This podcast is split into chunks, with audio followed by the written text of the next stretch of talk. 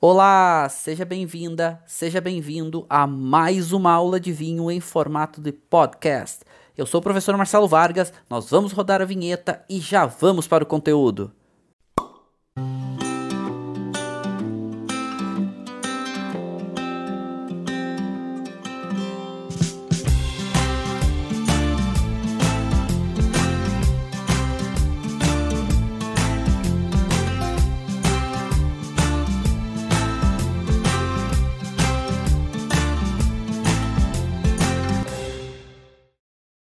Olá, sejam todos muitíssimos bem-vindos ao nosso a nossa aula semanal, a nossa aula sobre vinhos, degustação, harmonização, terroir, países e regiões aqui no nosso grupo de estudos de degustação. Eu sou o professor Marcelo Vargas e hoje estamos avançando um pouco mais no nosso conteúdo, no nosso entendimento sobre os vinhos de Bordeaux.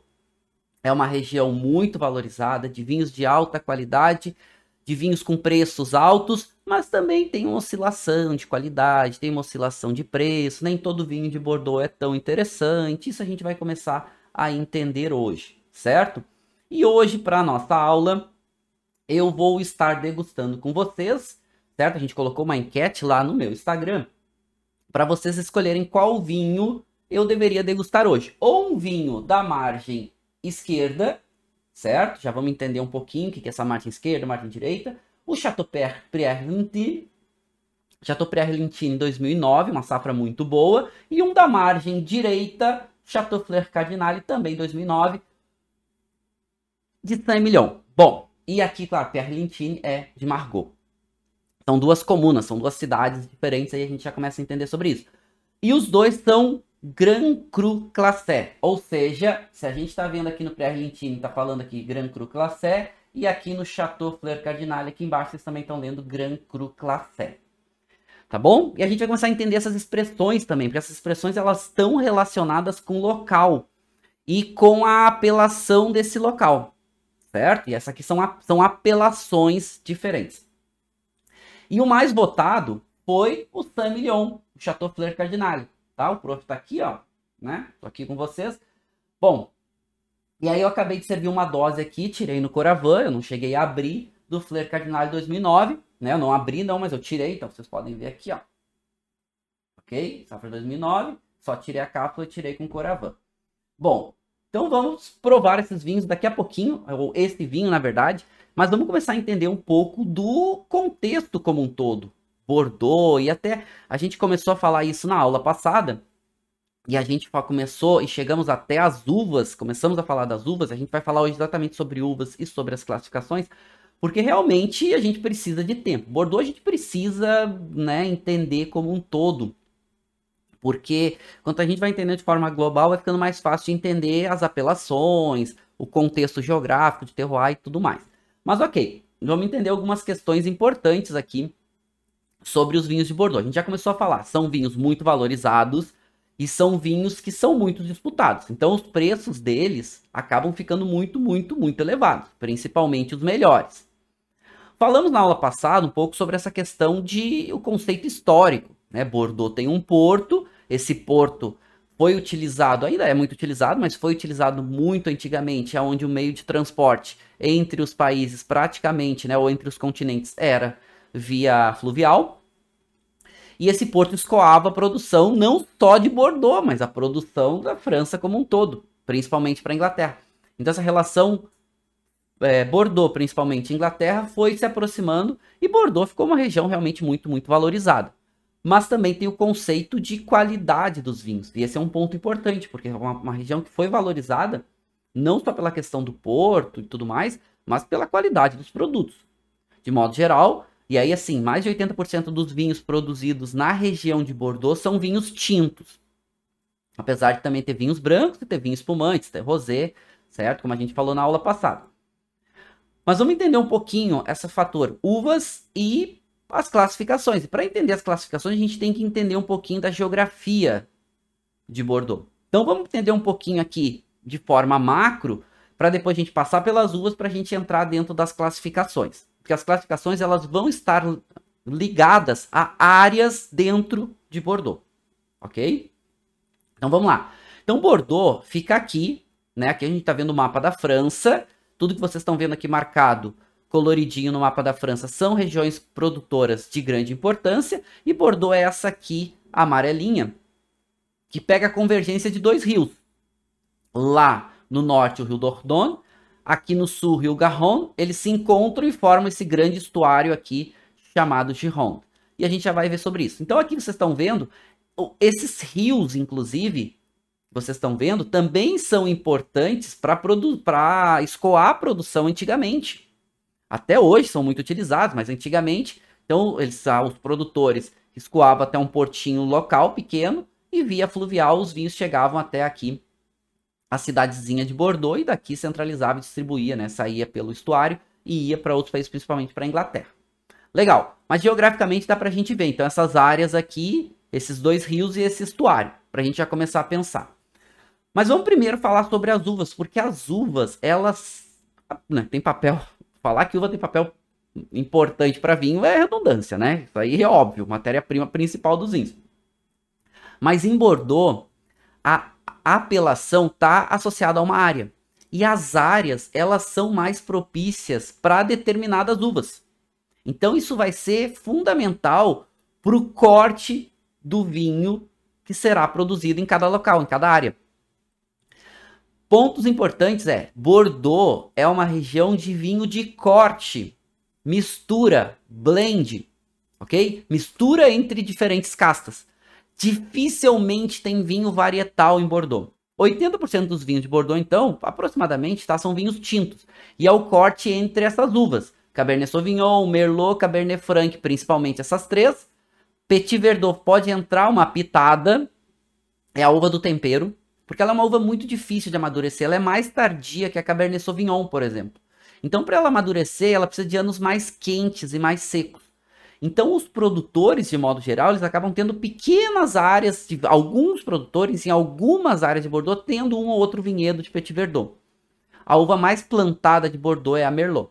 Então, vai, vai ficar oscilando, depende do ano também, e a quantidade de vinhedos que cada produtor tem, o corte entre esses vinhos, tá? Então, de modo geral, a Cabernet Sauvignon ela acrescenta cor, tanino, essa, essa acidez um pouco maior, um caráter de fruta preta, a Merlot traz um pouco mais de um pouco mais de peso de boca, né? Traz um pouco mais de álcool, caráter de fruta vermelha, às vezes uma nota de erva. E a Cabernet Franc, ela é uma uva intermediária, vamos, vamos classificar assim, né? Entre a Cabernet Sauvignon, que é mais tardia, e a Merlot, que é mais precoce. Lembrando que a Petit Verdot é ainda mais tardia que a, que a Cabernet Sauvignon, tá? Então a Cabernet Franc, ela é uma uva que ela traz um pouco mais de acidez também, ela traz notas mais complexas, então ela tem uma, um misto de frutas vermelhas e frutas pretas, traz algumas notas terrosas e principalmente algumas notas florais. Em algumas áreas aonde a Cabernet Sauvignon não consegue amadurecer bem, porque há áreas mais úmidas, principalmente onde tem solos mais frios, a Cabernet Franc vai entrar no corte com a Merlot. E a gente vê, de modo geral, no mundo, o corte bordalês, que é essa mistura dessas uvas, certo? E esse corte, ele ganha uma referência, é tão importante que o mundo copia isso. O mais famoso é Cabernet Sauvignon e Merlot. E isso também acontece para muitos dos vinhos famosos aqui da região. Mas a Cabernet Franc também é tão importante quanto, certo? Inclusive, tem produtores que a Cabernet Franc é protagonista. E grandes produtores. Né? Grandes produtores aí. E a gente já vai ver alguns deles, tá bom? Bom, vamos lá. Petit Verdot, então, é mais tardia. Então, é uma uva que quando entra num corte, entra assim, 1%, 2%, no máximo 5%. Ah, tem exceções? Tem. Mas normalmente em pequenas quantidades. E aqui um pouco do perfil dessas uvas. Então, um pouco do perfil. E aqui, gente, toda vez que vocês verem esses gráficos, ou pelo menos toda vez que eu trago esses gráficos para vocês, não são todos os vinhos. Vai depender muito de cada produtor, que seria mais ou menos cada produtor e cada região, como se fosse uma média, né? Então os vinhos de, com Merlot normalmente tem cor média, tem uma boa intensidade média para muita de aromas e sabores, tem tanino normalmente médio, claro, vai depender de algumas regiões, por exemplo, Pomerol tem tanino bem marcado com a Merlot, então a gente já começa a ver também. Normalmente tem corpo médio e álcool para muito, e acidez também normalmente média. Então normalmente é mais volume de boca, mais caráter de frutas vermelhas. Já a Cabernet Sauvignon já é uma uva que tem muita cor, muito tanino e muita acidez. Então, nos vinhos de Bordeaux, mesmo os vinhos, ah, vamos chamar assim, genéricos, ou seja, que vem de qualquer área de Bordeaux, é, essa mistura Cabernet Sauvignon e Merlot é exatamente essa proposta. Cabernet Sauvignon vai trazer peso, vai trazer um pouco vinhos mais um pouco mais intensos em tanino, acidez e cor, e que às vezes são, mesmo os vinhos mais simples, são um pouco difíceis de tomar quando jovens. Então a Merlot vai dar uma amaciada nisso. Então tu quer amaciar o vinho, bota mais Merlot. Tu quer deixar o vinho mais intenso, bota um pouco mais de Cabernet Sauvignon.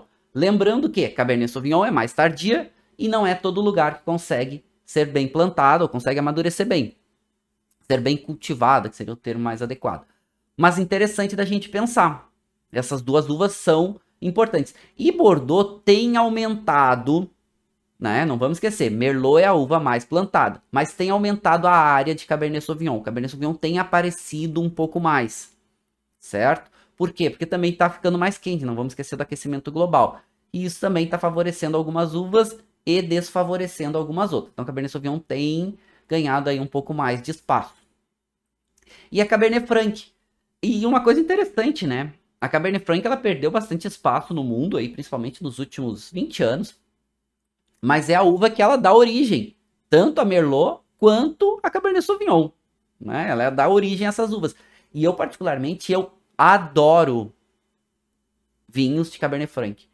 É uma uva que, por exemplo, no, aqui no Brasil, eu acho que no Vale dos Vinhedos, na Serra Gaúcha, era uma uva que deveria ser resgatada com protagonismo, porque faz vinhos realmente muito, muito interessantes. A Cabernet Franc, ela tem uma intensidade de acidez também normalmente entre média e muita, cor normalmente entre média e muito, tanino entre média e muito, corpo normalmente médio, álcool normalmente médio, pode subir um pouquinho, mas uma intensidade aromática, ela tem uma complexidade aromática interessante. Ela também, assim como a Cabernet Sauvignon, quando ela não amadurece bem, ela pode ficar com uma nota herbal muito presente. Aquelas notas de metoxipirazina, né? Notas pirazinosas, que podem remeter a alguma coisa aí de uma pimenta verde, a um pimentão, algumas notas até de grama verde, etc. Mas uma coisa que a gente tem que entender de Bordeaux é que os produtores estão cada vez mais melhorando a sua produção. Estão entendendo melhor, cultivando melhor, e isso também está aumentando o nível de qualidade dos vinhos. Esse é um ponto importante, certo? Essa é uma referência legal da gente começar a pensar. Ou seja, não é só aquecimento global, não é somente o avanço sobre entendimento sobre vinho e técnicas de vinificação, mas também os produtores entendendo melhor o local né, entendendo cada vez melhor cada vinhedo como se desenvolve. E aqui um exemplo, tá? Que a gente está vendo aqui um vinhedo do, do Chateau Lagrange, ou os vinhedos, e vocês podem ver aqui que está marcadinho em vermelho o que é Merlot, está marcadinho em roxinho o que é Cabernet Sauvignon, e em azulzinho aqui a gente está vendo dois vinhedinhos só, duas partezinhas de vinhedo com Petit Verdot. E aqui a gente está falando de um Chateau da margem esquerda. E a gente já vai começar a entrar no mapa e entender isso. Mas vamos focar um pouquinho mais nas uvas. Outras uvas é, que são permitidas no corte bordalês, além daquelas quatro, é a Malbec, que aqui na França, principalmente no, em Bordeaux, ali no, até no Languedoc-Roussillon e no sudoeste da França, ela é conhecida como Côte. E a Carmener também é permitida. A Malbec e a Carmener quase não entram, tá? E agora, por causa do aquecimento global, eles estão permitindo acabou de ser autorizado umas uvas experimentais em pequenas quantidades, novas, para ver como vão se comportar. Como Toriga Nacional, a Arnoa, a Castetes e a Marcelã. Então isso está começando agora, né? Vão, principalmente vão ser os vinhos, é, os vinhos genéricos da região de Bordeaux que vão estar testando esses vinhos. Né, essas uvas, mas ainda é bem limitado, né? Até 5% da área pode ter essas uvas e até 10% dessas uvas podem entrar nos cortes. Não vamos esquecer uma coisa, né? Que a gente falou na aula passada. Em Bordeaux, quem tem, quem ganha o direito a usar a apelação é o Chateau, principalmente as classificações Grand Cru e Grand Cru Classé, certo? Mas a gente já vai começar a ver. Só tá perguntando sobre como é que eu tiro o vinho da garrafa sem abrir a rolha. Eu mostro daqui a pouco para vocês o Coravan, tá? No final da aula eu mostro para vocês como é que é o Coravan e tudo mais. E como é que a gente usa para tirar vinho sem abrir, a, sem tirar a rolha, tá bom? Então eu mostro para vocês daqui a pouco. Vamos focar aqui um pouquinho e aí a gente volta. Mas eu acho que o tema é legal depois de falar sobre Coravan. Bom, é... uvas brancas, tá? Lembrando, em torno de 20% vinhos brancos e esses brancos secos a brancos doces. E doces bem famosos, como os casos do Solterno. Uvas principais, a Semillon, que é uma uva que tem uma casca mais fina e mais suscetível a botrytis. Então tem, é uma região cheia de rios, a gente viu, né, como ali o próprio rio Garonne, mas a gente tem vários outros rios que convergem nesses rios maiores. E esses rios favorecem, facilitam ser áreas que tem uma incidência de botrytis, né? Todo ano, não é sempre, é toda área, mas tem. Então, vinhos doces aqui muito valorizados, vinhos brancos secos e vinhos brancos doces já falamos sobre eles também. A Semillon é uma uva importante. As duas uvas principais é a Semillon e a Sauvignon Blanc. A Semillon tem a casca mais fina. É uma uva um pouco mais neutra na, na sua juventude, mas se dá muito bem com madeira. É uma uva que tem um pouco mais estrutura e tem um bom potencial de guarda. E principalmente se dá bem com madeira e é suscetível a botrytis. Mas ela tem um pouco menos de acidez. Então esse caráter mais de fruta amarela, esse caráter mais remete aí a um damasco, às vezes uma nota de uma pera bem madura mas essas notas evolutivas dela são muito gostosas, nota de cera, essas notas que remetem a alguma coisa de chá, chá envelhecido.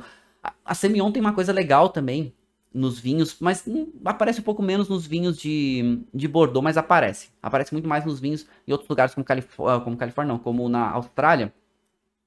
Que os cortes 100% Semillon, ou com boa parte, maior parte Semillon, quando vai envelhecendo, pode aparecer aquelas notas... Hum, são notas terciárias que remetem a hidrocarbonetos e outros que a gente chama né, na Riesling como aroma de petróleo, aroma de querosene, petróleo, a Semillon pode desenvolver esses aromas também, mas são aromas terciários que o passar do tempo desenvolve. E ela precisa de um pouco mais de tempo. A Riesling desenvolve esses aromas relativamente rápido, alguns, né? Alguns Rieslings. A Semillon pode desenvolver esses aromas também, ok?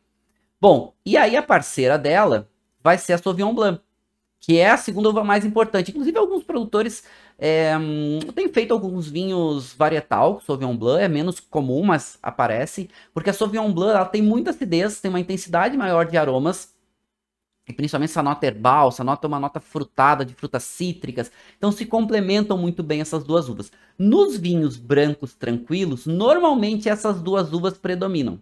Vai depender do produtor, do ano e tudo mais, mas um pouco mais Sauvignon Blanc, um pouco mais Semillon. Sauvignon Blanc normalmente ganha um protagonismo um pouquinho maior para os vinhos brancos tranquilos secos, certo? Secos.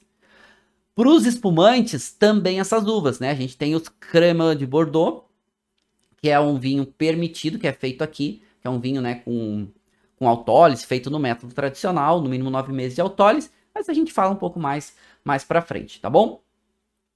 Tem uma outra uva que pode entrar aqui para trazer mais um toque de, principalmente de aromas, como é o caso da muscadelle, né? Que é outra uva que também é utilizada, se pudesse ser as três principais, protagonismo para Sauvignon Blanc e para Semillon, e a muscadelle vai aparecer um pouquinho. Mas tem outras uvas permitidas, como a própria Uniblanc, a Uniblanc é a Trebbiano, certo? Que também é muito utilizada em conhaque, a Merlot Blanc, Chenin e outras. Mas são, acabam sendo uvas menos utilizadas.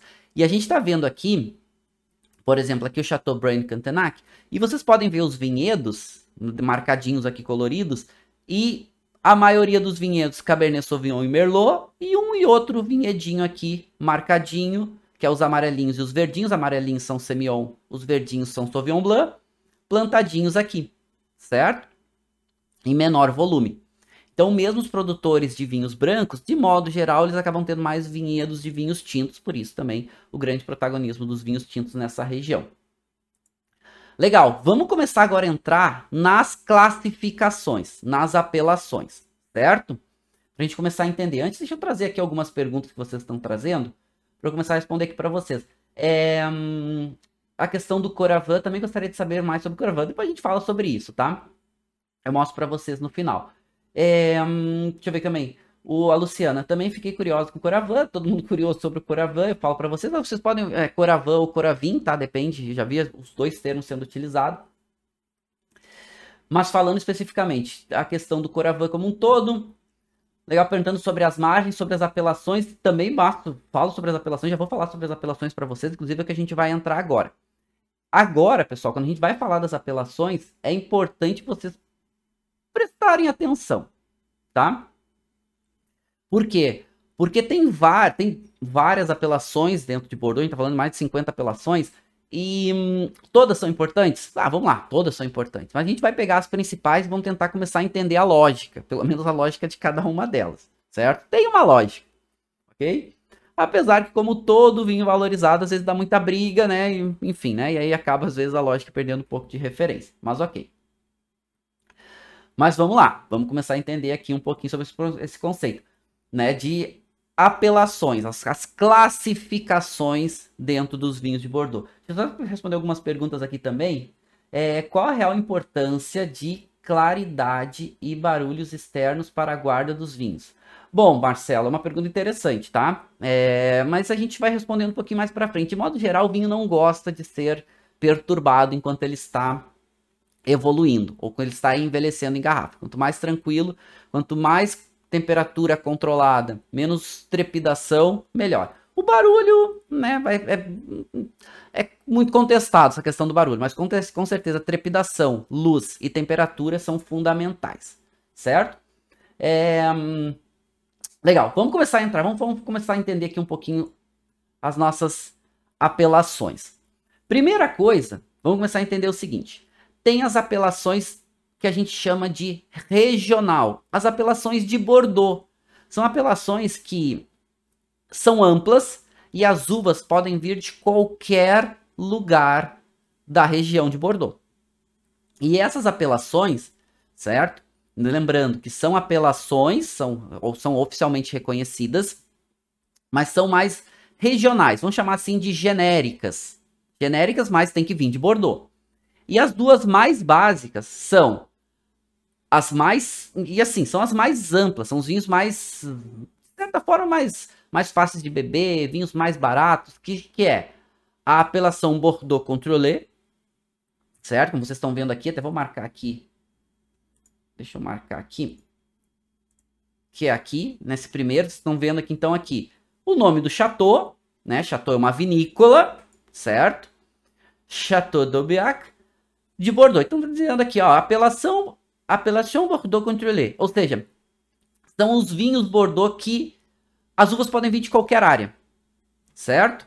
Qualquer área, qualquer área de Bordeaux pode vir as uvas. Claro que se tu tem uva numa área mais valorizada, de um chateau mais valorizado, tu não vai normalmente fazer os vinhos genéricos, ok? Que é bem flexível. Tem lá o mínimo alcoólico de maturação e tudo mais, mas é bem flexível. São vinhos que chegam no Brasil vai depender de cada, de cada produtor. O nível de qualidade também vai estar muito associado ao produtor. Mas chegam no Brasil aí a partir de 80, 90 reais os mais simples, mas podem chegar a preços mais altos, ok? 200 reais, 300 reais, vai depender muito do produtor. E depois tem uma outra apelação também, que é de toda a região de Bordeaux, chamada Appellation Bordeaux Contrôlé Supérieur. Ou seja, são é como se fosse uma essa mesma, eles são das mesmas áreas, né? Toda a região de Bordeaux. Mas essa aqui exige só, apesar de ter só a palavra superior, superior, é, não significa que seja necessariamente melhor. Ela só exige que o vinho tenha um mínimo alcoólico um pouquinho maior. Dar uma limpada aqui, fica mais fácil aqui. Então aqui, tá aqui a apelação Bordeaux superior. Ou seja, apesar de ter a palavra superior, não é lá, não significa que tem uma qualidade maior, mas tem um mínimo de maturação maior, que é de, normalmente em torno de meio por cento, mas ainda continuam sendo os vinhos regionais, continuam sendo vinhos de toda a região, continuam sendo os vinhos baratos, certo? São os vinhos de entrada, claro, barato, né? É Bordeaux, Bordeaux é caro. Então, pô, falar que um vinho quase 100 reais é os vinhos mais baratos, bom, não é barato, mas são, são valorizados, mas são os menos caros, vamos chamar assim. Ok? Legal, então, são duas apelações amplas, Bordeaux Contrôlé e Bordeaux Superior Contrôlé, mas são bem amplas, são bem genéricas. Quem que é importante aqui? Sempre o produtor. Bons produtores tendem a fazer vinhos melhores. Só que tem uma outra questão, tá? Até a gente tem uma oscilação de safra muito grande. Certo? Tem uma oscilação de safra muito grande. Uma pergunta do Félix. Então, todo vinho produzido em Bordeaux é uma OC? Boa pergunta, meu caro. É uma OC. Pode fazer vinho genérico? Pode, mas se tu tá dentro de uma região que permite, a menos que tu não consiga enquadrar o teu vinho dentro do mínimo exigido da regra da OC, senão tu vai botar na regra da OC. Certo? Qual é a regra da OC? Bom, vai falar sobre as uvas, vai falar qual é o mínimo alcoólico, vai falar sobre densidade de vinhedos, mas bem flexível nessas duas aqui, por exemplo. Por isso que é tão valorizado. Então, o produtor não vai fazer um vinho genérico da França aqui em Bordeaux se as regras são bem fáceis e ele vai valorizar muito mais vendendo como OC, certo? Então ele faz a OC. Então Bordeaux é conhecido pelas suas OCs, essa aqui é a mais, são as duas mais básicas, são as duas mais de entrada, ok? Depois, a gente vai ter as OCs, certo? E a OC a gente está falando de apelação de origem controlée, certo? Que nada mais são do que as denominações. Então a gente viu que tem a Bordeaux geral, que a gente viu ali as duas, né? Que também vai ter outras apelações genéricas aqui dentro de Bordeaux, que vai ser a própria crema de Bordeaux, que é para espumantes, que a gente vai ter os próprios vinhos, os, os clarets, que são os vinhos rosés e tal. Mas ok, vamos para as mais importantes, que são as de vinhos tintos e as de vinhos brancos. Depois, a gente vai ter as apelações comunais.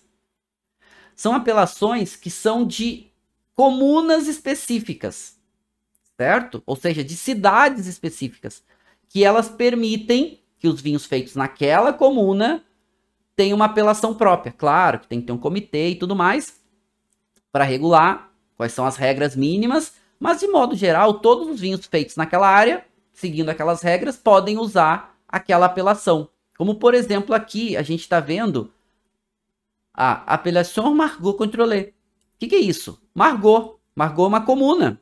Por mais que tenha o famoso Chateau Margaux, isso é o nome de uma cidade, uma comuna de Bordeaux. E aí ela vai, os seus produtores, vai permitir que usem, tem uma apelação própria para essa área de Margot. Que normalmente é uma apelação também bem flexível. Ou seja, a maioria dos produtores que estão ali dentro de Margot, eles podem, por exemplo, fazer vinho genérico, como Bordeaux Contrôlé, Bordeaux Superior Contrôlé? Pode, mas Margot é mais valorizado. Então a apelação Margot tem um preço maior no mercado, ele vai usar isso, certo? Por quê? Porque essa é uma área importante, é uma área que tem uma referência, né? Margot tem um nome, por mais que não seja o Chateau Margot, mas tem uma referência importante também pela apelação, pela região e tudo mais, certo? Então várias comunas diferentes, como a gente vai ter Saint-Emilion, como a gente vai ter Port Pomerol, como a gente vai ter outras áreas, né? Saint-Julien, Saint-Stéphane, Pouillac e outras. Então são apelações comunais. É uma outra OC e uma OC, digamos, pouco mais valorizada. Tem umas regrinhas ali, normalmente também são flexíveis, mas mais valorizadas. E são valorizadas porque a região é uma região de valor agregado alto, reconhecido pelos seus vinhos e tudo mais. E tem também algumas dessas apelações que elas transcendem uma única cidade. A gente vai chamar ela é, também é como se fosse uma comunal, mas pega uma área um pouquinho maior. Como, por exemplo, essa apelação que vocês estão vendo aqui, que é uma apelação chamada Entre deux Mers. É uma apelação que a gente já vai ver qual é essa área, já vamos ver essas áreas de Margot, deux Mers, outras, que é uma área que pega várias comunas, uma área grande, mas que tem uma apelação própria, né? Tem uma OC própria. Aqui uma OC para vinhos brancos, para vinhos tintos. Tem uma, pode também aparecer vinhos doces e tudo mais, uma apelação bastante flexível, uma área ampla, mas que também tem uma apelação própria. Todas essas apelações que a gente está falando, e aí a gente está falando aqui de, né, Bordeaux com mais de 50 apelações, são apelações que conforme vai subindo o sua, a sua referência de prestígio, vai aumentando o preço. Então, o Bordeaux genérico é carinho. O Bordeaux, quando tem apelações comunais, são mais caros. Certo? E aí a gente vai começar a entrar algumas dessas apelações, dessas classificações, inclusive, não seriam nem dentro, não seriam nem apelações, mas seriam classificações específicas. E aí essas classificações elas vão ser dadas não mais para a área, não mais para a comuna, mas para o chateau. E isso vai acontecer em muito dos famosos Grand Cru. Ou seja, o chateau acaba ganhando o direito de usar a expressão Grand Cru, certo? Como, por exemplo, a gente já vai ver essas classificações, pelo menos as principais, né, as mais importantes. Como, por exemplo, uh, Chateau Pierre Lentini, aliás, o mesmo que eu, tô, que eu tinha aqui, né, para provar com vocês. Por exemplo, ele é um Grand Cru Classé. Esse Grand Cru Classé tá dentro da apelação de Margot. Mas ele ganha uma classificação acima. E essa classificação, por exemplo, ela é permitida dentro de todo de toda a nossa praticamente, né, toda a margem esquerda, né? Que é a apelação de 1855. Tá? A gente já vai entender um pouco dessa apelação. Então, alguns chateaus ganham o direito de usar a palavra, opa, aqui a palavra Grand Cru. Cuidado, primeira pegadinha. A expressão Grand Vin. Certo? O que, que é a expressão Grand Vin? Que seria nada mais do que grande vinho. Grand Vin, gente, é uma pegadinha que eles fazem. Por quê? Porque isso é uma expressão que cada chateau coloca. Então, Grand Vin, que na, no, antigamente os, os chateaus usavam no seu melhor vinho, já não é mais isso. Eles usam para qualquer vinho. Que eles querem dizer, não, isso é um grande vinho, vou botar aqui Grand Vin. E para o consumidor leigo, já tem a primeira pegadinha. Diz, pô, tô tomando um Grand Vin de Bordeaux. O que, que significa? Coisa nenhuma. Certo? Inclusive, qualquer produtor pode escrever Grand Vin no seu vinho. Qualquer um, inclusive nos genéricos, tá? Por mais que você não, tem restrição e tudo mais, não tem, tá? É bem liberado. Então, isso aqui não significa nada. Por quê? Eu tenho lá o meu vinho, eu produzo em Bordeaux o vinho do Marcelo. Ah, esse aqui é um Grand Vin do Marcelo. Vou botar aqui, né? Grand Vin.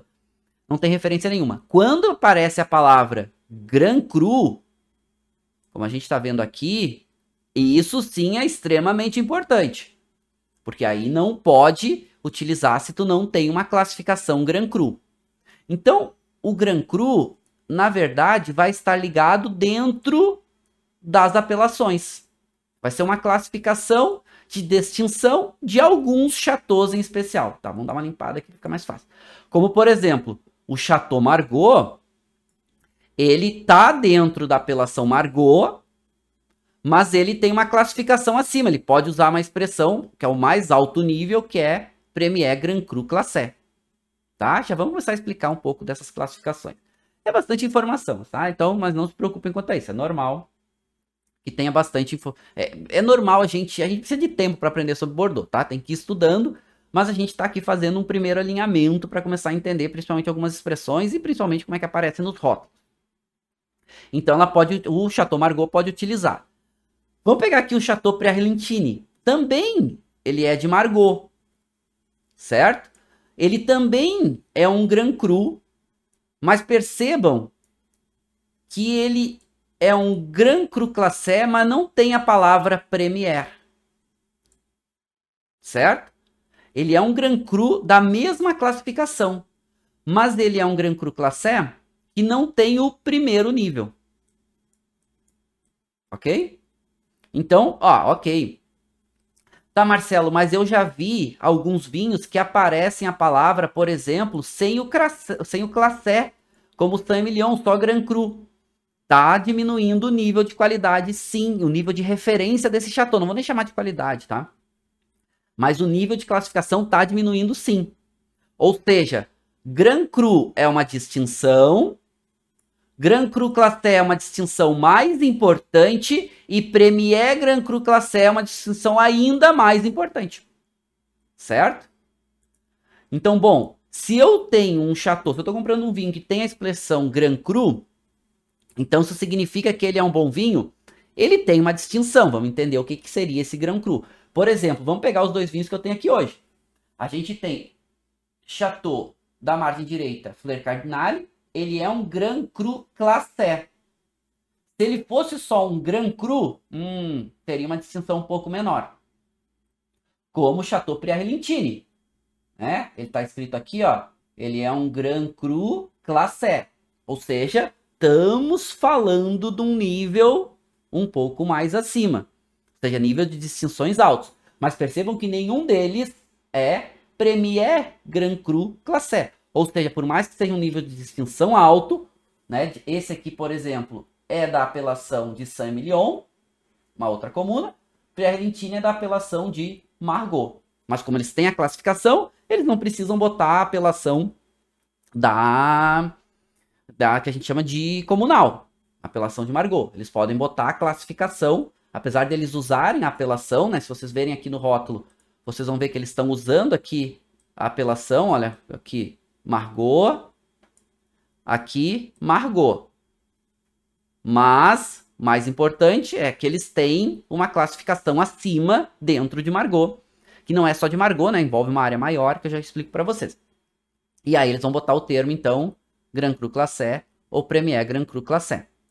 Certo? Se fosse só Grand Cru, apareceria Grand Cru, que não é o, que não é o caso aqui para a classificação de 1855, tá bom? Bom, mas vamos lá. Vamos continuar avançando. A gente já começou a entender um pouquinho, começamos a entender um pouquinho sobre essas apelações e essas classificações, certo? Então, apelação, a área demarcada, classificação, dentro de algumas áreas podem ter essas classificações chamadas Gran Cru. Então, Gran Cru não é uma apelação, são classificações dentro das apelações de Bordeaux. Tá, gente, se tem uma coisa que vocês precisam parar e prestar atenção é agora, certo? Isso aqui é o mais importante da aula toda. É começar a entender o que, que geograficamente direciona cada um dos vinhos e aí a gente já vai fazer a degustação, certo? Aqui a gente tem toda a região de Bordeaux, certo? Toda a região de Bordeaux está aqui. Então, o que, que a gente, que, que vocês estão vendo aqui? Primeiro vamos entender certo? Vamos entender o conceito dentro dessa estrutura geográfica. O Eduardo está pedindo para falar sobre os second vans. Tá, a, a gente vai falar sobre eles quando entrar agora nas classificações. Tá bom? Que são os vinhos de cada chateau que não são os melhores, se eles fazem um nível abaixo. Isso a gente fala quando entrar nas classificações. Vamos falar sobre eles sim. Vamos entender geograficamente. Lembram dos rios? Olha aqui, o rio Dordogne, que vai indo para o mar, e o rio Garonne, aqui embaixo. Os dois se encontram, convergem e formam o estuário todo do Gironde aqui, certo? Bom, por que, que isso é importante? Porque essa é uma região úmida, certo? A gente sabe, então aqui a gente está vendo o mapinha da França, bem aqui em cima, e a gente está vendo aqui a regiãozinha de Bordeaux, em vermelhinho. É uma região com uma influência marítima importante recebe uma corrente de água quente que vem lá, da, principalmente lá do, do da costa do, dos Estados Unidos, da costa mexicana, que são águas caribenhas quentes, e que traz muita umidade, ou seja, essa água quente traz muita umidade, muita chuva para essa região, que é essa região toda que a gente está vendo aqui.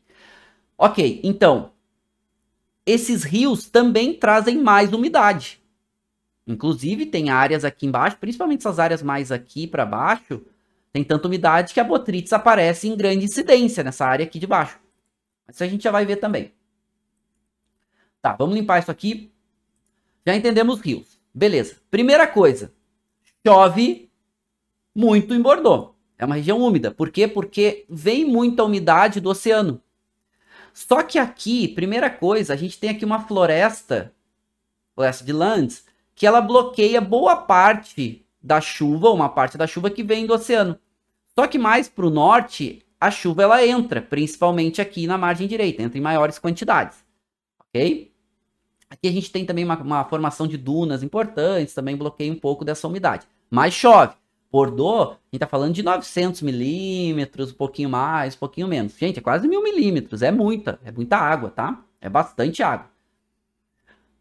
Legal. Aí pra gente começar a entender algumas coisinhas aqui. Agora, vamos separar margem esquerda e margem direita. O que que faz a separação? O estuário e os rios. Tudo que está à esquerda do estuário e do rio Garonne, tudo essa área aqui, é a margem esquerda. Certo? Tudo que está à direita do estuário e do outro rio, que é o Dordogne, é a chamada margem direita de Bordeaux. Certo? Então aqui, margem esquerda. Vamos botar aqui, né? Margem esquerda. Tudo que está à esquerda do estuário e do rio Garonne. Tudo que está à direita do estuário, lembrando, o estuário é a convergência dos dois rios, né? Os dois rios se encontram aqui e formam esse estuário. Tudo que está à direita do estuário e do outro rio, que é o rio Dordogne, é a chamada margem direita. Tá, Marcelo? E o que ficou no meio dos dois rios? O que, que é isso? É a chamada e famosa Entre deux Mers. Que, se a gente fosse traduzir do francês, seria mais ou menos como entre dois mares. Porque os rios né, são grandes, são importantes. Então seria um pouco dessa referência.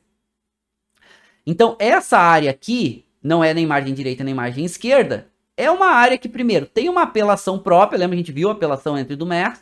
Tem muitos vinhos. Tem vinho branco, tem vinho tinto, tem vinho espumante, tem vinho claret, tem vinhos doces, principalmente aqui perto do Rio Garonne mas são menos prestigiados, são menos importantes. Os vinhos mais valorizados acabam sendo os vinhos da margem esquerda e da margem direita. Certo? Então, toda vez que eu falar agora para vocês margem esquerda e margem direita e entre do mercado, vocês já sabem o que, que eu estou falando. Certo? Por quê? Porque dentro dessas áreas, das macro áreas, vamos chamar assim, dentro das margens, tem peculiaridades que favorecem determinadas uvas ou não. Então, a chamada margem esquerda, essa área toda aqui que envolve duas grandes regiões, que é essa verdezinha aqui chamada Medoc, certo? Então aqui é o Medoc, e essa outra aqui embaixo chamada Crafts, certo?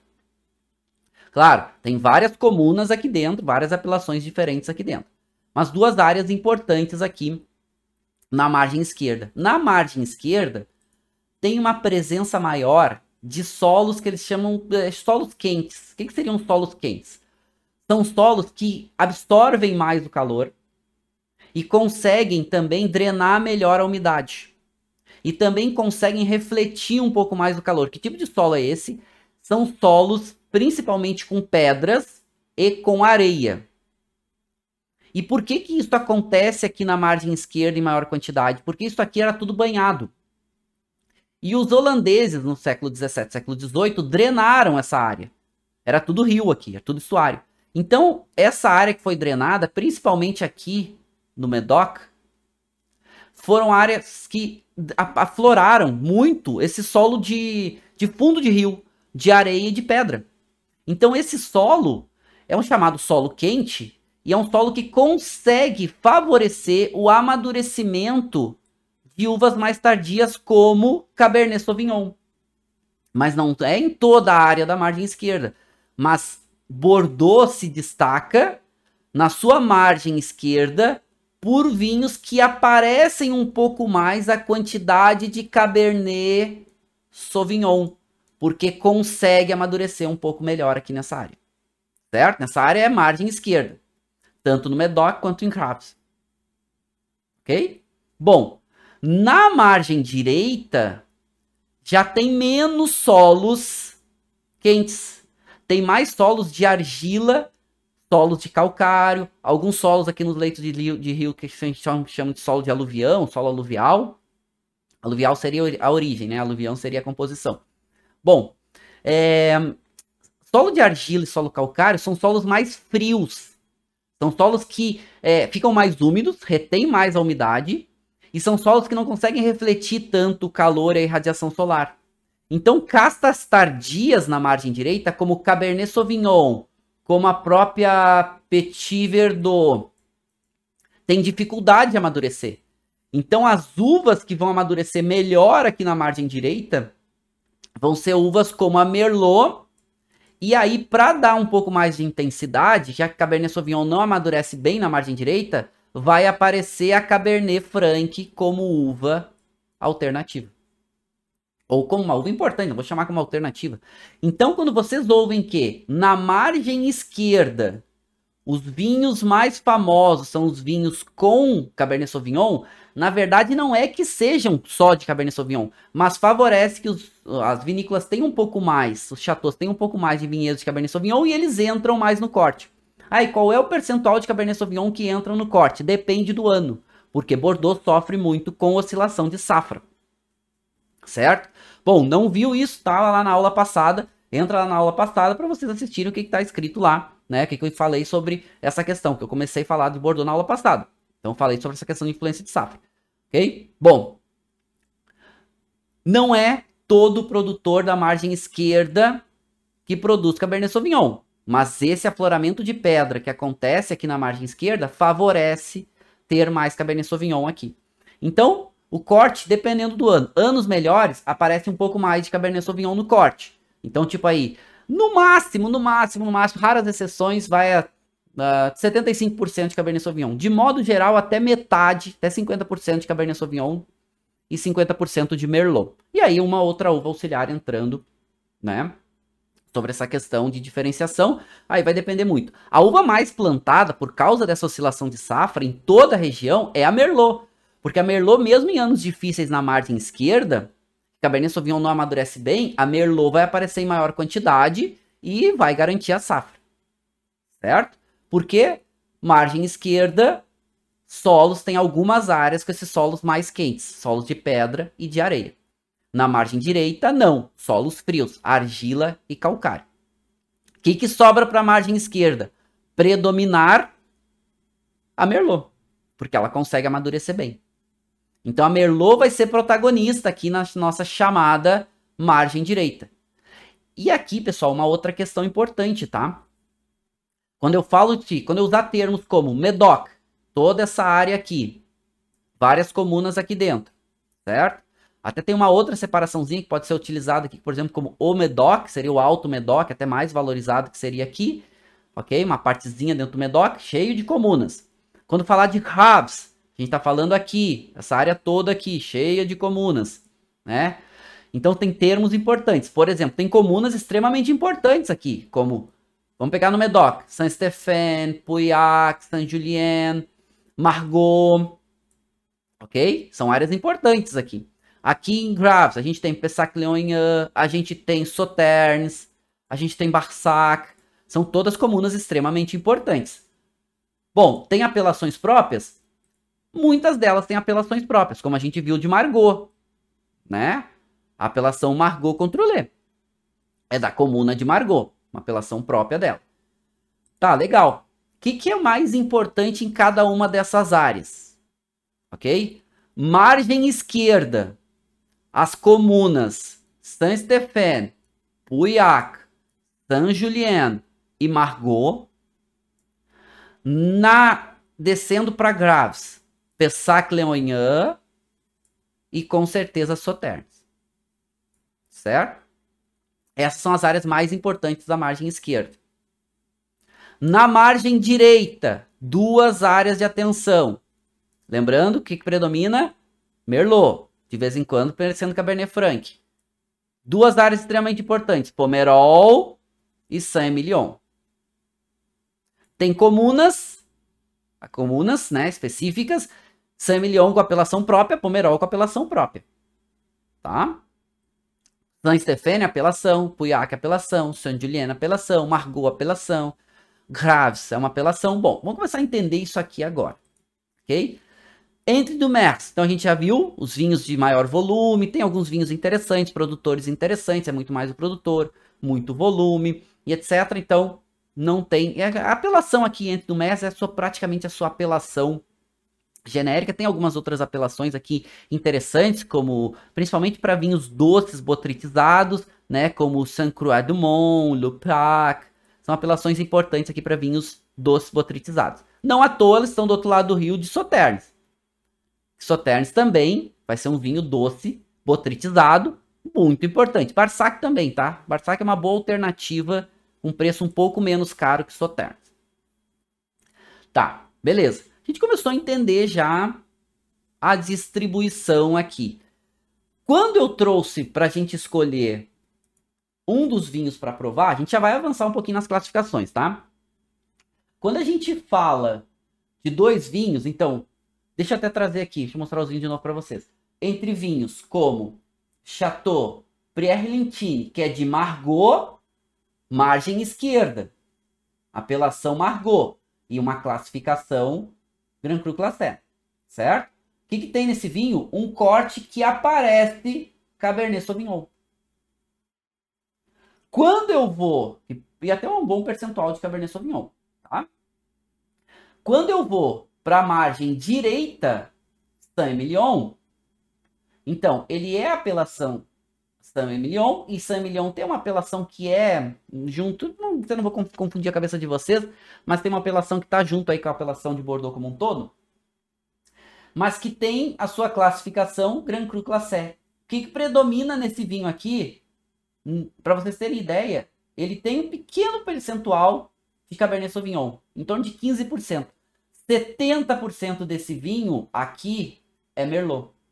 15% é Cabernet Franc. E como 2009 foi um ano quente, foi um ano de uma safra muito boa, eles conseguiram colocar 15% nesse vinho aqui de Cabernet Sauvignon.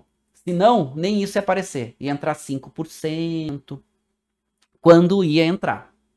O que, que vai aparecer sempre? Merlot. Tá? Então, para a gente começar a separar. Então, pré-relentine, eu tenho percentual grande Cabernet Sauvignon, vai oscilar de safra para safra, é margem esquerda. Percentual grande ou quase tudo de Merlot, como a gente vai ter em Saint-Emilion, margem direita. Certo? Bom, vamos voltar e a gente já vai degustar, vou falar de Saint-Emilion, já vamos começar a degustar esse vinho. Claro, a gente falou do perfil das uvas, tá? Eu já vou voltar para a gente entrar nas classificações. A gente falou do perfil das uvas. Então, eu vou provar esse vinho aqui, que é um vinho de um produtor de alta qualidade de Saint-Emilion tá? já vou falar da pegadinha de 100 milhão. Então, primeiro, né, como a gente degusta? Inclina a taça, 45 graus, superfície branca. Então, é um vinho que tem de média para muita intensidade de cor. É um vinho que predomina a cor rubi com umas notas ainda aparecendo de granada, mas predomina o rubi. Então tem toques granadas. Um vinho que agitando a taça, assim, mal mexendo na taça, ele é bem viscoso, né? Começa a formar uma muita untuosidade na taça muito, tem uma boa intensidade de brilho e não tem resíduo. No nariz, sem agitar. Uau! A complexidade de aromas e sabores já sem agitar a taça já chama atenção. E eu tinha servido ele faz um tempo, deixei ele tapadinho, né? Mas a complexidade de aromas e sabores. Só que assim, não é uma bomba de fruta, como a gente pega em Merlot, por exemplo, de climas quentes, né? Como a gente pega nos Estados Unidos, no Chile, até na Argentina. Não é isso. A gente tem a fruta, uma fruta vermelha madura. A gente tem uma nota de cedro muito evidente, uma nota especiada, uma nota terrosa, uma nota de alcaçuz bem evidente. E assim, ó, muito, muito gostoso. E tem uma nota muito, muito evidente também de uma de uma folha de eucalipto, folha de eucalipto seco, junto com essa nota de cedro. Agitando fica mais intenso, mas uma coisa, né? Agitando a taça começou a aparecer um pouquinho mais de álcool. Então esse é um vinho que tem um teor alcoólico daqui a pouco interessante quando a gente colocar na boca. Bom, legal. Deu pra gente ver que tem uma boa complexidade e uma boa intensidade entre média e muita de aromas. Na boca.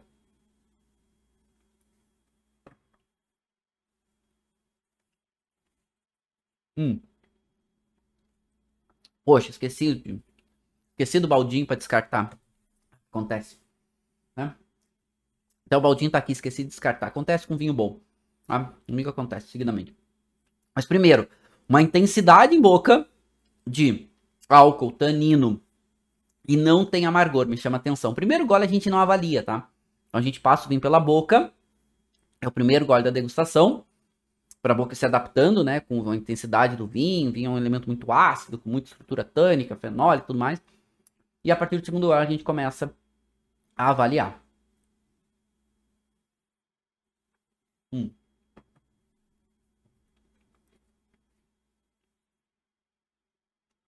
Poxa, de novo esqueci de descartar, gente. Desculpem. O professor tá esquecido hoje. Nossa, muito bom. Vamos lá. Em boca, tem tanino de médio para muito, mas muito, muito fino. Textura muito gostosa. Uma, é uma sedosidade preenche a boca. Álcool de médio para muito. álcool sente, e corpo de médio para muito, ou seja, é um vinho com muita presença de boca. É um vinho seco, mas é, é, a acidez desse vinho que chama atenção, porque a acidez consegue segurar, equilibrar esse conjunto. Não é um vinho que tem acidez, ela tá entre média e muita, então um toquezinho abaixo dessa intensidade de tanino de álcool de corpo, mas segura bem o conjunto. E, e esses, elementos já estão super integrados, então em boca a experiência sensorial é muito legal. Porque tu sente todas as características e traz uma complexidade muito interessante, porque são todas as características, tem um equilíbrio. E aí, toda vez que a gente falar equilíbrio, tem que falar o quê, né? A gente tem um equilíbrio aqui entre tanino, corpo e álcool e acidez, muito interessante. Mas mais do que tudo, tá? Esse vinho tem algo que chama mais atenção nele, que é a intensidade de aromas e sabores em boca. E assim, ele ainda apresenta alguma coisa de nota primária, pouco. Ele apresenta algumas coisas de notas secundárias, tem um pouquinho mais, mas apresenta já bastante essas notas terciárias. Então ele tem primário, ele tem secundário e tem mais o terciário. Mas a complexidade de aromas e sabores em boca, né? Aí vamos chamar mais sabor em boca, é muito amplo. Então tu sente a fruta, tu sente essa nota de até um pouco mais uma nota de um fumo seco em boca, mais gostoso, um fumo seco, né? Não que já acendeu, nem que verde, nem nada disso. E essa nota de cedro, até uma nota de madeira evidente, assim, que, mas uma madeira, sabe aqueles móveis que a gente sente aquele cheiro de madeira gostoso? Um, meio que um carvalho, um cedro. Hum, tem muito isso em boca. Perde um pouco esse alcaçuz em boca, mas ganha essa amplitude de aromas e sabores. Né? O sabor em boca. E isso chama muita atenção. E o final desse sabor, ele perdura por um bom tempo. Né? Ele fica por um bom tempo. Claro, a gente está falando aqui, nível de qualidade desse vinho, muito bom. Não tem como classificar diferente. Ele é um vinho muito bom. Muito bom. Ah, Marcelo, por que, ele não é excelente? Bom, porque aí a gente estaria. Eu, eu estaria discutindo esse vinho entre o muito bom e o excelente. Tá? Eu posso classificar ele como excelente. É, eu não estaria discutindo esse vinho entre muito bom e bom. Longe disso. Né? Eu estou falando esse vinho entre muito bom e excelente. Mas por que, que eu não acho que ele é. Por que, que eu não considero ele excelente? Porque eu acho que, primeiro, ele poderia ter um pouquinho mais de acidez, daria um pouquinho mais de frescor. Ele, ele, né, esse álcool e esse corpo, ele acaba um, aparecendo um pouquinho mais, mas gente, tá aqui, né, tá sendo exigente. É, o sabor dele perdura, ele tem complexidade. A gente tá falando de todos os requisitos para um vinho excelente, com alguns pequenos desequilíbrios aqui que a gente, né, mas estaria discutindo ali. Ok. Grande produtor, com uma, uma apelação importante que é São Milhão, com uma classificação importante que é a Grand Cru Classé, ou seja, é, é, um vinho de uma qualidade alta e uma safra muito boa que é 2009, né, voltando aqui nos vinhos, uma safra muito boa que é 2009 e já com um tempo de evolução importante, né? A gente está falando de 12 anos praticamente, então a gente já tem uma evolução importante nesse vinho. Tem potencial de guarda? É uma pergunta super importante que chega. Tem potencial de guarda? Né? O Roni tá perguntando sobre os Cru Bourgeois. Já vou falar, já vou entrar nas classificações. Daí já vou falar sobre classificações de 1855, Cru Bourgeois, classificação de 100 milhões. Já vou falar sobre elas agora. É... Hum, a aula não acabou, tá, pessoal? É aula, tá? Então a gente tem aula e tem, ainda tem conteúdo aqui. Então esperem aí que a gente já vai passar por eles. A complexidade desse vinho em boca chama muita atenção. Então é um vinho que, claro, é um vinho que é um vinho importante, um produtor importante e que evoluiu muito bem. Tem potencial de guarda? Tem. Mas ele já tá no auge. Ele já tá no auge, ele tá no platô dele. E ele daqui a pouco, em algum momento, vai começar a cair. Mas ele ainda tem um potencial de guarda. Ele vai se manter, ele não vai melhorar, mas ele vai se manter nesse nível de qualidade ainda por um tempo. Não vou dizer para vocês quanto tempo, mas alguns anos ele segura. Alguns não muitos, tá? Mas alguns anos ele segura nesse platô e vai começar a decair, só que vai cair devagar. Então ele vai durar por bastante tempo. Quando que vai tomar esse vinho? Agora. Ele tá no melhor dele. Posso guardar? Pode, mas toma agora, né? Eu sempre chamo, eu sempre eu remeto essa questão de potencial de guarda ao melhor do vinho. O melhor do vinho agora. Então toma ele agora que ele tá entregando o melhor dele. Ele tá no auge dele. Então, bom, pode guardar? Pode. Ainda aguenta um tempo. Vai se manter nesse auge um tempo e depois vai começar a decair. Mas muito, muito interessante. É extremamente complexo, enfim. É... Até chegando algumas perguntas de vocês, eu já vou começar a responder. Tá? Perguntando sobre os cru bourgeois, sobre as classificações, pessoal rindo, tirando sarro porque eu engoli o vinho e tal. É, então, acontece comigo com vinho bom. Diz que eu, eu provo muito vinho por causa das aulas e tudo mais, é muita aula. Do aula gente, eu dou aula, chego a aula três vezes por dia, tá? Pra vocês terem noção. É muito aluno, né? Muita aula. É, bom, programa de pós, tudo mais. Mas enfim. É, hum, bom, eu dou aula em três pós-graduações, né? Coordeno duas e dou aula em uma. Aliás, dou aula em três, das quais coordeno duas, ainda dou aula em mais uma. Só na PUC, né? São uma quantidade de alunos enorme. Bom, mas enfim, mas vamos lá. É, as, a, já vamos entrar nas classificações, Cru Bourgeois e tudo mais, mas eh, começar a entender essa parte geográfica é super importante. Né? É super importante essa questão de entender essa parte geográfica, porque agora a gente já entende sobre margem esquerda e margem direita, entre do Mers, já sabe sobre as apelações comunais, certo? Ou seja, na, na, na Borgonha vai chamar de village, né? Apelações comunais e tudo mais. É, o pessoal perguntando, a Anne, como eu sei quando o vinho atinge o auge? Bom, Anne, isso é, uma, é um outro tema que a gente vai abordar mais pra frente, tá? Mas a gente, eu prometo para vocês que eu trago uma aula para falar sobre isso. Mas vamos voltar e vamos entrar agora nas classificações, certo? Por quê? Porque precisamos entender um pouquinho sobre isso, né? Sobre as nossas classificações. Já falamos diante do MERS, já falamos aqui sobre as localizações, e aqui tem nesse mapa para vocês né, as comunas mais importantes, inclusive marcadinho aqui, vocês estão vendo é, sobre os vinhos, a marcaçãozinha aqui, quando tem a bolinha vermelhinha, predomina vinho tinto, quando tem a bolinha verde, é, é, predomina vinho branco, então, por exemplo, aqui é tinto e branco, e quando tem a bolinha amarelinha, predomina vinhos doces brancos.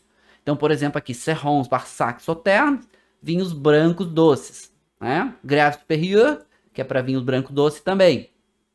Graves, por exemplo, Pessac Leonhan, vinho branco e vinho tinto. Ah, Medoc, somente vinho tinto. Ok? Bom, então esse mapa aqui ajuda vocês nesse entendimento, de modo geral. Entre do MERS, é, tem tudo. Tá, mas vamos entrar agora. Vamos avançar para as nossas classificações tá? Aqui um pouco do solo, esse solo quente que eu falei para vocês, com pedra e areia principalmente. Olha como as pedras aqui aparecem. O que, que a pedra faz, tá? Isso acontece na margem esquerda, que tem pedra. O que, que a pedra faz? Ela absorve o calor e reflete esse calor para ajudar a amadurecer a uva. Outra coisa, ela reflete insolação. Então a insolação pega na pedra, reflete no vinhedo. Então não é só a insolação que chega direto na uva, como também a que chega das pedras refletidas pelos vinhedos, tá bom? Tá, legal. Opa, vamos avançar. Tá, já falamos então sobre a nossa margem esquerda, né? Medoc Graves, as áreas mais importantes em cada uma, certo? E aqui a gente começa a entrar nas classificações. E aí a primeira classificação, que é a mais importante de todas, tá? Se é uma classificação que vocês têm que entender e saber é a classificação chamada 1855. Por que, que aconteceu essa classificação? Que é essa que traz também maior, as maiores referências dos vinhos de Bordeaux de modo geral. Por que, que ela aconteceu? Na exposição universal, que aconteceu em 1855, porque a França ela fazia uma exposição nacional de produtos e serviços e tudo mais, porque eles prestavam na época, né? A gente tá falando de 1855. Então vamos lá, produto era carroça, era as linhas de trem chegando, né? Então, e seus produtos, né, como vinhos e tudo mais. Em 1855, o imperador na época era Napoleão III da França. E a exposição se tornou uma exposição universal. Ia vir gente do mundo inteiro para expor, para comprar. Napoleão III não entendia de vinho. Então ele pega para a região, para a Associação de Comerciantes do Medoc, em 1855, e para eles classificarem os vinhos para exposição dizer quais eram os melhores vinhos de Bordeaux. Nessa época, o, a região comercial, né, essa associação de comércio, fez o seguinte: os vinhos mais valorizados tinham uma melhor classificação. E essa classificação envolveu os vinhos do Medoc e os vinhos de Graves. E essa classificação fez uma referência de cinco níveis. E esses cinco níveis ganhou o nome de Grand Cru Classé.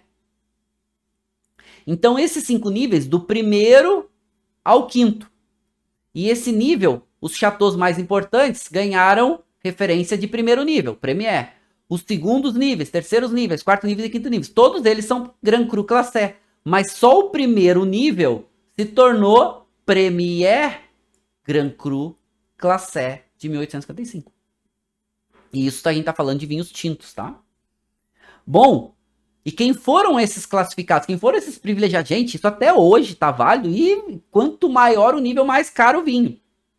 Quem foram os premiados com os Premier Grand Cru Classé em 1855? Foram esses quatro aqui. Chateau Lafite, Chateau Latour, Chateau Margaux e Chateau Brion. Sendo que só o Chateau Brion é que fica em Graves. Os outros três ficam em Medoc. E em 1973 foi a única mudança muito significativa que aconteceu na história. Foi que o Chateau Mouton Rothschild conseguiu sair de segundo nível e se tornar primeiro nível.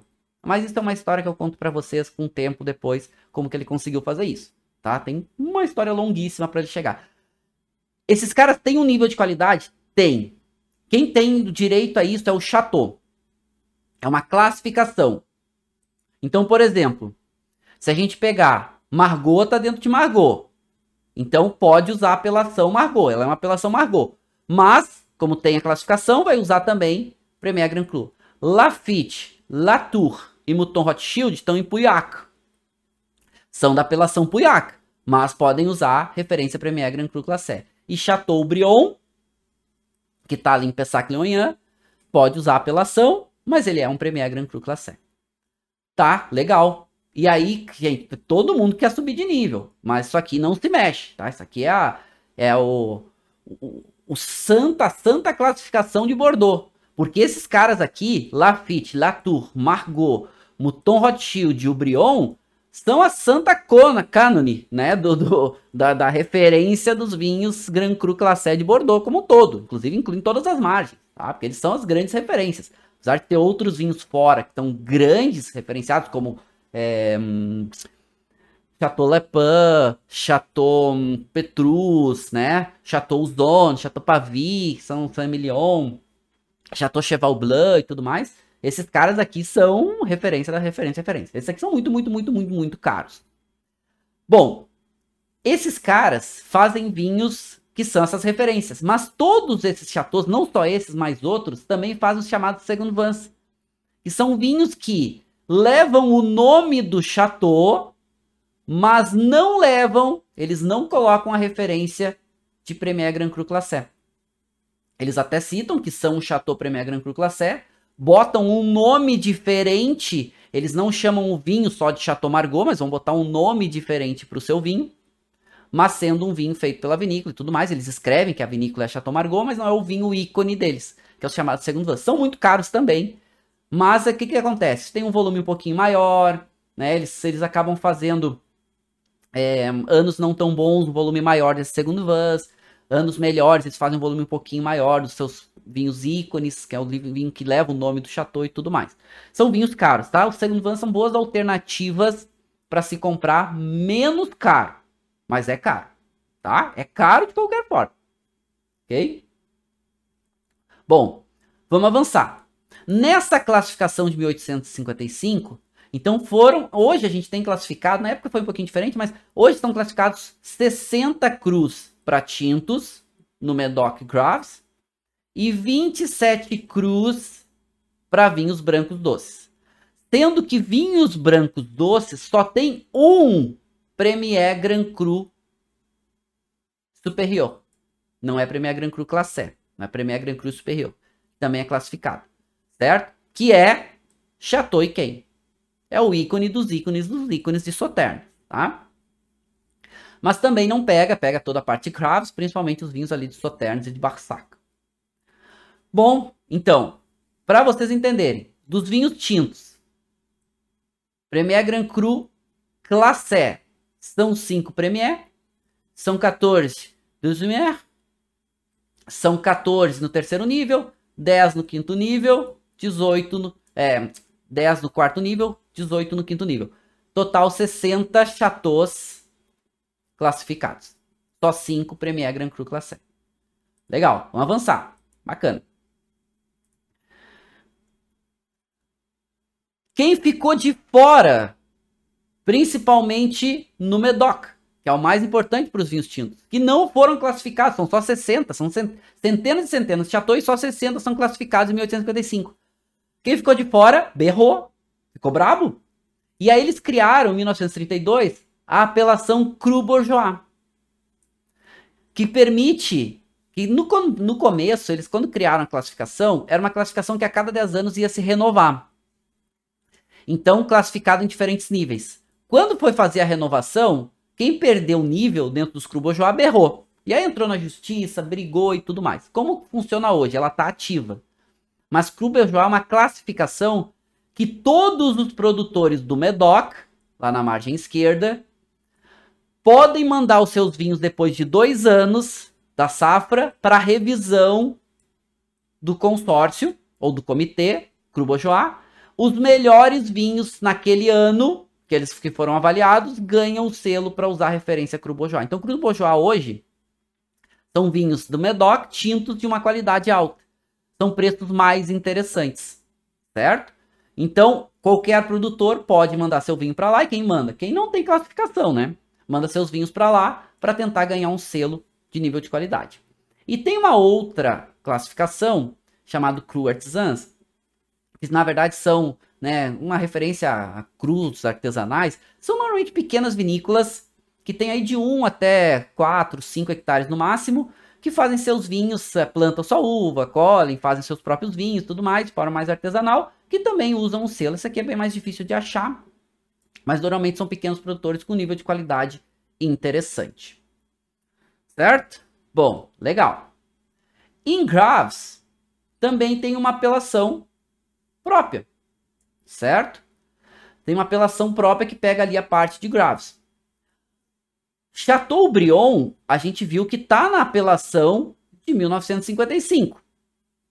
Então ele também ele é um Grand Cru Classé de Graves e também é uma apelação Grand Cru Classé de, 1950, de 1855. Então ali em Graves tem para vinhos brancos e para vinhos tintos. No total são 16 chateaus classificados como Grand Cru Classé de Graves. E vai pegar principalmente né, alguns vinhos de altíssima qualidade, alguns produtores importantes, como Chateau Pape Clement, a gente vai ter uh, Domaine Chevalier, são vinhos importantes. Então, são, são, são vinícolas importantes, né? Que vão ganhar essa referência, né? O Brion é, com certeza, o concurso. Com certeza, né? Mas, ó, o Brion é vinho de altíssima qualidade. Bom, margem direita. Margem direita tem várias áreas aqui genéricas, tem algumas áreas de apelação regional, mas com certeza Pomerol e Saint-Emilion, que é o maior destaque. Então tá aqui, Pomerol, vamos começar por Pomerol. Que, que predomina na margem esquerda? Merlot, mais grandes vinhos com Cabernet Sauvignon. O que, que predomina na margem direita? Grandes vinhos de Merlot e alguns com Cabernet Franc. Pomerol, só Merlot de altíssima qualidade e que não tem classificação Grand Cru. Por quê? Porque todo vinho de Pomerol é muito caro. Solo de argila, muita potência, muita intensidade, vinhos muito potentes. Certo? Quem tem aqui em Pomerol? Estamos falando de margem direita. Quem tem aqui? Bom, Chateau Petrus, Chateau Le Pen, Chateau Le Fleur Petrus, Chateau La Violette. Bom, um monte de produtor importante e caro. Só tem a apelação, só usam a apelação Pomerol. E por quê? Porque é caro. Saint-Emilion já tem uma apelação importante, que é uma apelação que é de 100 milhões, mas ela também está ligada é, à apelação de Bordeaux como um todo. Mas ela tem uma apelação peculiar. E aqui em 100 milhão, bom, Pomerol estão vinhos com apelação só Pomerol de altíssima qualidade. Tá bom? Uh, o Félix disse que não entendeu. Sim, a gente precisa de um pouco de tempo para entender como um todo. Mas os Cru Bourgeois são apelações de Medoc que não têm a classificação de Grand Cru, né, para eles. Então eles podem pedir para ser cru bourgeois. Bom, depois a gente responde algumas perguntas. Aqui, Pomerol, tá? Solos frios e solos com predominância de argila. Em, em Saint-Emilion, tem solos de argila, tem solos de calcário, tem solos de hum, aluviais, com alguma coisa de areia e tudo mais. Em Pomerol, qual é a diferença? É que tem afloramento de ferro e esse ferro é um mineral que traz muita potência para os vinhos. Então, os vinhos de Merlot do Pomerol são com muita cor, muito tanino, muita potência, muita intensidade. Por mais que seja Merlot, são vinhos potentes e até tânicos. Quando a gente vai falar de Saint-Emilion, a gente tem uma diversidade grande de solos. No Pomerol, não. Tanto Pomerol nem tem classificação Gran Cru. Ele é só Pomerol. Olha cá, Chateau Petrus só usa referência Pomerol. Tá? Ah, Gran Van, ok, né? Chateau Petrus é ao concurso também. Os dois principais aqui, Chateau Petrus e Chateau Le Pan, caríssimos, né? Caríssimos, caríssimos, mas uma boa referência. Então não tem classificação, tá? A gente pegar essa referência. Só tem a apelação Pomerol. E eles se protegem pra caramba, tá? Eles são. Eles são, assim, é, muito, muito hum, protecionistas. O que, que isso significa? Que os próprios chateaus protegem o Chateau Petrus lá, porque Chateau Petrus traz muita. muito marketing, muito conceito para eles. Né? Então, por isso, todo vinho de, de, de Pomerol ele acaba sendo caro. Não só por causa do Chateau Petrus, mas o Chateau Petrus faz um trabalho importante. Saint-Emilion. Saint-Emilion tem pegadinha, tá? Por quê? Porque Saint-Emilion tem a apelação Gran Cru. Tem a apelação Saint-Emilion, que é a comunal, certo? Só que, o que, que eles fizeram? Eles fizeram um cabrito aqui. Eles pegaram e criaram uma apelação comunal chamada Gran, Cru. Que tem uma regrinha bem simples e fácil que todo chateau Todo produtor de, de Saint-Emilion pode pedir. Pode ser. Basta que ele tenha ali uma, um teor mínimo de álcool. Basta que ele tenha uma densidade por vinhedo que todo mundo consegue fazer. E o que, que acontece com isso? É que todo vinho, praticamente, de Saint-Emilion pode botar como Gran Cru. Mas não significa que tem uma qualidade alta. Então, quando vocês pegarem um vinho de Saint-Emilion escrito só Gran Cru, gente, ou o produtor é bom, ou ele é um vinho, praticamente um vinho regional. É um vinho genérico, certo? Ah, um vinho Gran Cru de Saint-Emilion pode ser um vinho genérico, quase isso. Ele não é pela classificação que Saint-Emilion permite que ele tenha. Mas o nível de qualidade normalmente é um vinho de entrada. Acreditem nisso. Só que é caro, e é muito caro. Muito caro. Por quê? Porque os grandes vinhos de Saint-Emilion, e tá aqui a atenção que vocês devem ter. Os grandes vinhos de Saint-Emilion são classificados como Grand Cru Classé. Essa palavra classé aqui faz toda a diferença. E são só 64 chateaus classificados com essa referência. Certo? Só 64. Então, Grand Cru de Saint-Emilion, praticamente um vinho genérico. Porque todo mundo pode usar. Gran Cru Classé, aqui não, são só os 64 melhores que são classificados. Eles fazem uma revisão, né, que dá, uma, dá, gera uma briga enorme cada ano, quando geram as revisões, certo? Por quê? Desses 64, alguns mudam de nível. Por quê? Porque desses Gran Cru Classé tem uma distinção, uma única, não tem vários níveis, ou é Gran Cru Classé, e os melhores ganham a referência de Premier Grand Cru Classé de Saint-Emilion. Porque além de ter o Classé, que é a palavrinha importante, ele vai ter uma outra palavrinha importante aqui que é Premier. Desses Premier Grand Cru Classé, são divididos em dois níveis. Níveis A e níveis B. Por isso que é difícil aprender sobre, sobre esse conceito como um todo. Porque é muita informação, né? E isso é peculiar a Saint-Emilion. Só Saint-Emilion tem isso, A e B. Premier Grand Cru Classé A de Saint-Emilion são esses meninos aqui, que vocês estão vendo. Chateau Angelus, Chateau Zone, Chateau Cheval Bleu, Chateau Pavie. Esses são os quatro Premier Grand Cru Classé A. E os outros 14 são Premier Grand Cru, é, Premier Grand Cru Classé B. E aí vai ter Chateau Valandro e vários outros.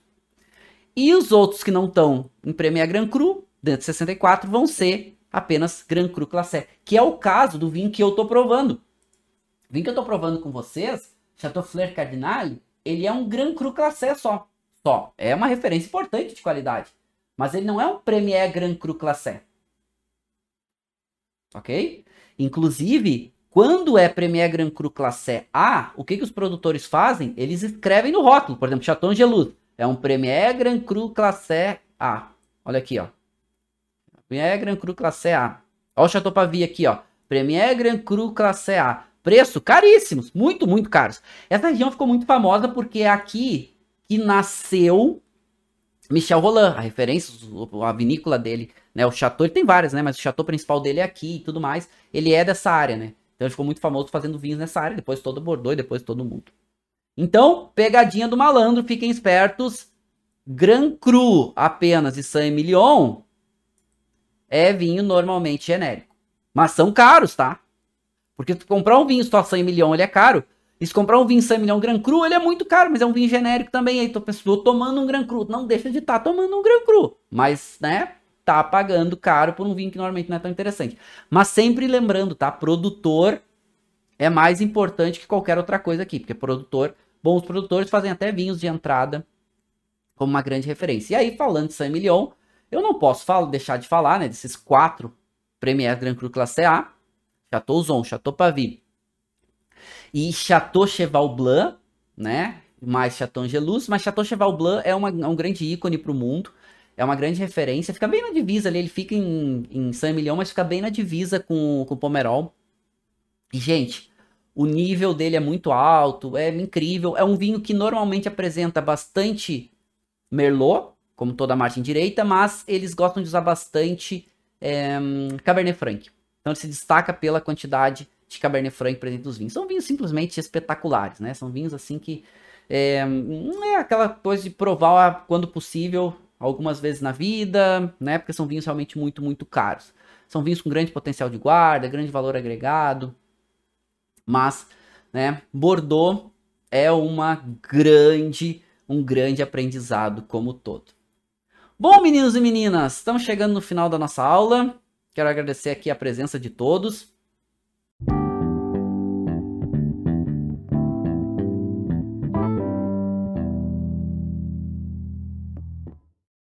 Você acabou de ouvir uma aula de vinhos do professor Marcelo Vargas, em formato de podcast. Para mais conteúdos, dicas e materiais sobre a bebida, acesse o site www.marcelovargas.org. Um forte abraço e até o próximo encontro.